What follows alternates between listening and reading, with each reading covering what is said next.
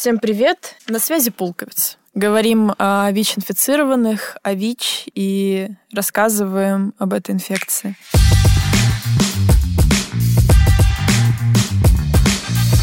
Сегодня о ВИЧ говорим с Натальей Заманской, координатор проектов Ассоциации Ева и равный консультант. Расскажите, как ВИЧ появился в вашей жизни? Неожиданно. Это был 96-й год, мне было 21 год, и я забеременела, пошла в консультацию. Ну, я подозревала, что я беременна, я проходила все анализы, и мне сообщили, что у меня ВИЧ-инфекция. Кто-то от вас отвернулся в вашей жизни, когда узнали, что у вас ВИЧ? Есть подруги, у которых были дети, кто-то прекратил общение. Я долго очень связывала это с ВИЧ, но доподлинно мне это неизвестно. Но были друзья, которые остались рядом. Как вам в консультации сообщили о вашем диагнозе? Корректно ли это было? В 96 году не было еще лечения, ничего не было. В принципе, и информированности было очень мало. Говорили, что, в общем-то, ВИЧ болеет только группы риска. Это мужчины, практикующие секс с мужчинами, секс-работники и люди, употребляющие наркотики. А ВИЧ было представление такое, что это неизбежно спит и неизбежно смерть. Насколько корректно сообщил врач, она не была риска, поскольку все это было на фоне беременности. Она предупредила, что мне нужно подумать, стоит ли оставлять ребенка или нет, и что через пять лет, в общем-то, люди с ВИЧ-инфекцией начинают гнить и умирать. Мне не кажется, что это было сказано как-то, чтобы каким-то образом повлиять, ущемить там, меня. Это была именно та информация, которая в те годы имелась. Это ее представление о ВИЧ и о возможностях там ВИЧ-положительных людей. Как вы пришли к тому, чтобы открыть свой статус? Вы же не сразу, да, наверное, пошли всем рассказывать, что у вас ВИЧ? Всем не сразу. Но рассказала одному, второму, третьему, четвертому, и, в общем-то, еще до работы равным консультантом я жила с открытым статусом. Конечно, я не ходила там с лозунгом «Здравствуйте, у меня ВИЧ, обними меня, это не те годы». Было очень сложно э, жить с этим исключительно в себе. Ну, поэтому близкое окружение знало. Почему вы решили стать равным консультантом? Была группа взаимопомощи, первая в городе, называлась она «Свеча», и я приходила туда, потому что у меня туда приходили подруги. Одна из них вела эту группу, и, в общем-то, я приходила ходила общаться с друзьями и с людьми с ВИЧ-положительным статусом. До этого была одна школа независимости, мне одна активистка давала телефон уже доверия по ВИЧ, и тут каким-то образом телефон доверия у меня в э, организации, и там группа, он оказался тоже у меня. В общем, я вела такую волонтерскую деятельность. Мне нравилось очень тусоваться с этими людьми и общаться, и мне там дорогая их поддержка, и до сих пор они дороги. Потом шло время, я принимала участие в акциях, когда мы добивались таблеток, разнообразия таблеток, снижения снижения цен на таблетки, принимала участие в акциях пациентского контроля, мы ездили в Москву и выступали. А потом ко мне просто психолог спеццентра, зав. отделения, она созвонила со мной и сказал, что Наташа, ну, как бы ты все равно занимаешься там поддержкой ВИЧ-положительных людей. Проходит такой пилотный проект в Питере по работе равного консультанта на базе государственных учреждений. Пригласила меня попробовать, и как бы была такая история доказать, что равный консультант на базе государственного учреждения имеет место быть. Ну и пригласила меня в этот проект. Я как-то стала участвовать, год там проработала и в дальнейшем перешла в ассоциацию Евы, как раз работать с равным консультантом. Расскажи Расскажите про ассоциацию Ева. Что это, для кого это? Ассоциация Ева – это сетевая организация. Это единственная всероссийская организация, именно женская. Здесь делается упор на женское здоровье, поддержку женщин, там правовая защита, сопровождение социальное, но плюс э, на продвижение некоторых женских интересов. В ассоциации Ева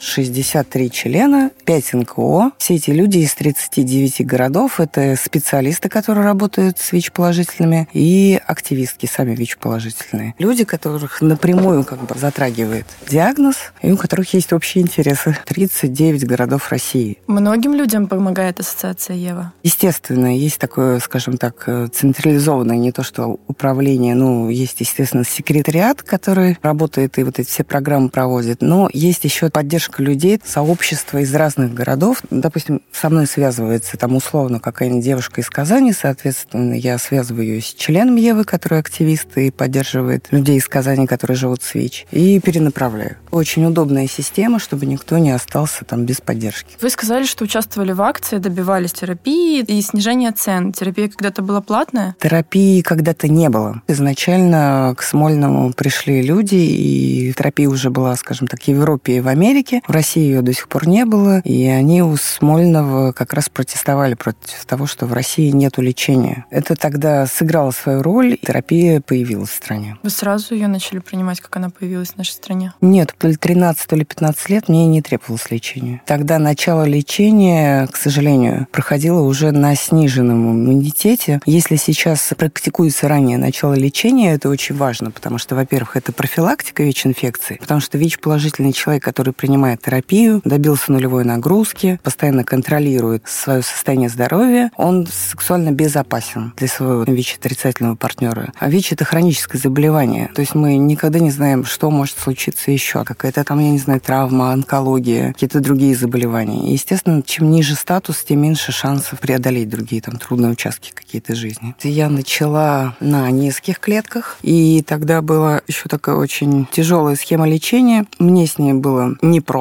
Мне были нежелательные проявления. Полгода я пила терапию и потом бросила. Вернулась я уже, к сожалению, там через полтора года с осложнениями, то есть мне пришлось еще пролечить туберкулез, потому что там иммунка у меня была уже очень низкая, нагрузка опять выросла, организм был беззащитен, и у меня там был подростковый туберкулез, который, в принципе, не развивается у здорового человека. Но поскольку я бросила лечение, и моя иммунная система не могла с этим справиться, ну, заподозрили, что у меня раскрываются эти очаги, и мне пришлось сначала полтора года лечиться еще от туберкулеза, а потом ну, возобновлять лечение, и, слава богу, уже появились другие таблетки, которые были не так токсичны для меня лично. Вы после этого еще меняли схемы лечения? Да, я меняла много раз. Ну, много это, естественно, не за 10.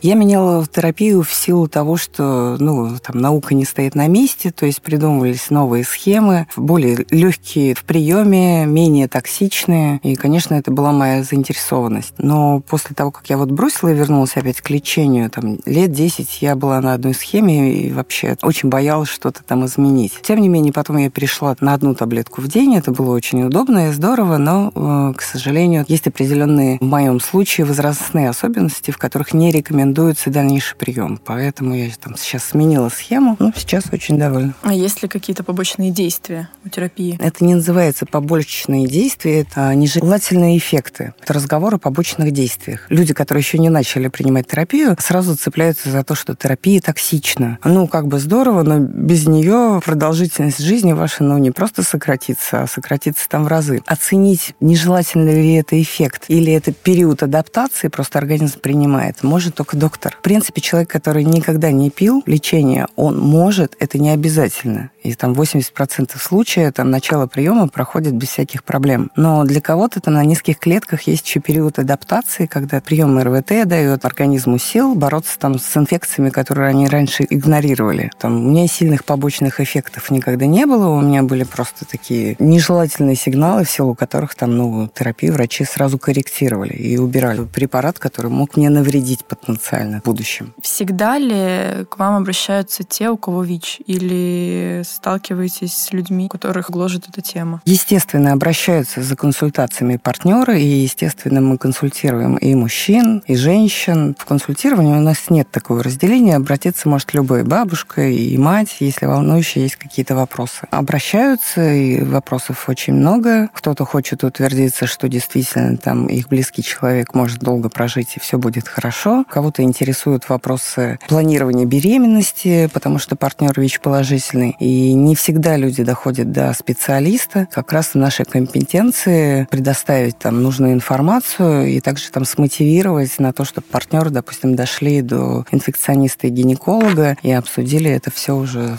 в, в спеццентре. Человек задает вам вопрос, вы просто на него отвечаете. Вот как это происходит? Если мы говорим о каком-то информационном консультировании, которое чаще встречается на интернет-ресурсах, там на телефоне доверия, допустим, да, люди задают вопросы. Отчасти работа равного консультанта, чтобы помочь сформировать запрос. К сожалению, в обществе, да, у каждого разное воспитание, кому-то трудно перейти к какой-то сути, соответственно, люди начинают задавать какой-нибудь банальный вопрос о том, что можно пользоваться одной кружкой, а волновать их может вообще совершенно другое. И задача консультанта расположить к себе человека, помочь ему выйти на те действительно важные вопросы, вопросы, которые его там интересуют. Консультации, кроме формата онлайн, есть еще очные встречи. И вообще суть равного консультирования, что человек с таким же положительным статусом а, делится своим опытом, опыт своих знакомых и информацией. Потому что консультант не может быть человек, который там не прошел обучение. Потому что я не могу свой опыт на всех натянуть. У меня есть какие-то, да, вот это вот я бросила терапию, у меня были последствия, я там могу рекомендовать, ну, рассказывать о своем опыте и говорить, что, слушай, ну вот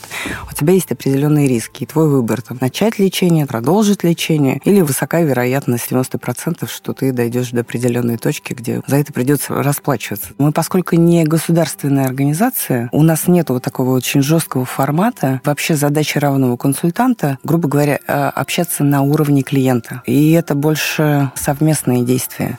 И, в принципе, этому мы обучаем совместной работе. Не люди, которые там, вот сейчас мы тебя возьмем и все для тебя сделаем. То есть наша задача вообще в консультировании помочь человеку определить его собственные ресурсы для каких-то жизненных изменений, обучить его там пользоваться сайтом спеццентра, обучить там вести дневник пациента, задавать вопросы врачу. Задача как раз человека всему этому обучить, дать это инструменты и, в общем-то, чтобы он уже жил спокойно, счастливо, я не знаю. Как вы думаете, больше ли доверия идет к равному консультанту, чем сотруднику просто спеццентра, врачу? Это вот такое, знаете, объединение людей по категориям. Тут врачи, тут соцработники. Вот это вот стандартные схемы, вот такие вот у нас представления, да, что вот соцработники такие, сотрудники опеки вообще такие, и врачи. Что-то такое, как стереотипы, которые прижились. Я считаю, что нельзя в таком ключе вообще об этом говорить. Всегда есть один какой-то конкретный врач. И врачи бывают разные, и ситуации разные. На врачей спеццентра у них э, очень высокие нагрузки, у них очень огромные потоки. Я в своей жизни вот кого-то назвать плохим врачом не могу. Человек может быть занят, но в основном, в общем-то, врачи, они очень внимательно относятся к ситуации. Сталкивались ли вы с эмоциональным выгоранием в своей работе, в консультировании? Для меня эмоциональное выгорание начинается в той точке, где нет возможности для каких-то изменений и роста. Ну, наверное, с такой ситуацией я сталкивалась, справилась и как-то преодолела этот момент. Я не могу сказать, что там я устала от консультирования, наоборот, я сейчас руковожу проектами. Когда меня удается консультировать людей, я очень хорошо себя чувствую. Какие-то такие вещи, вот это вот отдаваемые, получаем, они действительно в жизни работают. Бывают моменты, когда мне там тяжело, я задумываюсь, может быть, сменить все это и там уйти просто деньги зарабатывать. И я там вспоминаю, как я это делала, и понимаю, что мне этого будет, ну, просто недостаточно. Для меня это, ну, вот э, какая-то часть процесса, которая в этой жизни меня, я чувствую себя вот как раз реализованной. Были сложности другого характера, поскольку вот я говорила, что консультант должен а, общаться на волне клиента, да, ну, в общем-то, э, люди из разной совершенно среды, и ты как бы немножко перевоплощаешься, мне кажется, так это происходит, потому что ты общаешься на языке, который доступен человеку, и вот у меня такие моменты, они проскакивали просто в жизни. С клиентами все было хорошо, я приходила общаться просто с друзьями, с коллегами, и у меня тут сленг, тут еще что-то. То есть мне было не скорректировать себя там дальше. Но это все такое было очень временное, потому что действительно приходилось менять какие-то роли определенные. Это не означает совершенно неискренность. Это означает, что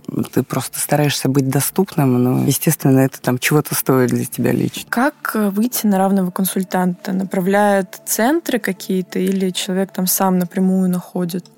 Это совершенно разные ситуации. Где-то работает сарафанное радио, когда клиенты передают наши контакты. Где-то работает как раз информационное поле при выступлениях, где как раз озвучивают там организацию, и люди проходят по телефону к доверию обращаются или обращаются с сайта. Находят телефон консультантов, пишут, созваниваются. Ну и часть клиентов, да, они приходят от психологов, социальных работников, медперсонала, из СПИД-центра, из других специализированных государственных учреждений учреждений, или это, возможно, дружественные НКО, куда обратились ВИЧ-положительные, они говорят, что вот да, вот такую поддержку мы вам предоставим, а вот более развернутые какие-то возможности и вопросы, касающиеся именно ВИЧ, вот, пожалуйста, там обратитесь в ассоциацию ЕВА. В завершении нашего диалога давайте представим ситуацию, что изобрели лекарство от ВИЧ, которое полностью исцеляет человека. Как вы думаете, насколько быстро прекратится эпидемия ВИЧ в нашей стране и прекратится ли она вообще? В нашей стране она не прекратится прекратиться, потому что наша страна пытается семейными скрепами и изменить э,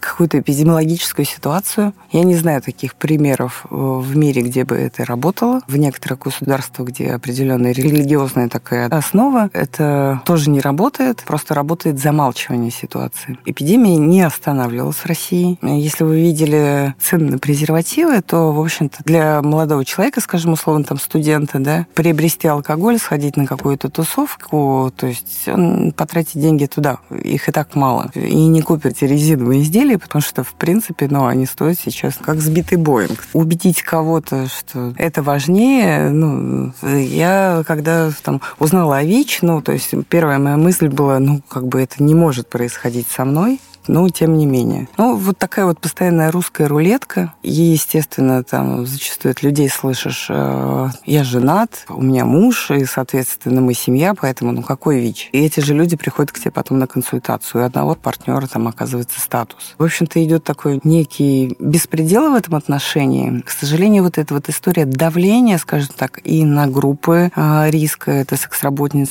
э, секс-работников, там, МСМ, и людей, употребляющих наркотики, они они рождают только дискриминацию. Дискриминация, ну, рождает вот как раз вот эту вот историю теневых процессов, когда люди молчат, не обращаются, не рассказывают, боятся наказания. Вот это вот бояться наказания, оно для вируса и замечательно. И, к сожалению, сейчас все очень сложно, потому что есть генотипирование, э, моя ВИЧ-инфекция, то есть я живу давно, и это такой у меня древний вирус, да, а сейчас вирус уже мутирующий, и если у меня была возможность там, прожить 13-15 лет без терапии, то сейчас людям зачастую требуется терапия уже и на восьмой месяц после заражения, через полтора года, то есть это очень короткий срок. Тут, конечно, печально, потому что не все успевают просто банально дойти до специалистов, чтобы решить вопрос. Поскольку люди редко сдают тест на ВИЧ, соответственно, люди очень поздно узнают о своем ВИЧ-положительном статусе. В тот момент, когда они узнали, они уже в таком состоянии, что их госпитализируют там в больнице, да, и уже потом решают проблемы. Лечит ВИЧ ВИЧ, сопутствующие. Сопутствующие всегда очень неприятные. Я не буду там приводить каких-то примеров. А, но просто вопрос в том, что ВИЧ-положительный человек, который принимает РВТ и следует всем указаниям, а их не так много. Сдавать два раза в год анализы, и на три месяца тебе выдают препараты РВТ, да, следить за своими другими процессами в организме. Но вот этого достаточно для того, чтобы, ну, прожить полную жизнь. Я знаю человека из первой сотни зараженных. Ему сейчас то ли 65, то ли 67. Замечательный мужчина, бодрый, и не все в принципе,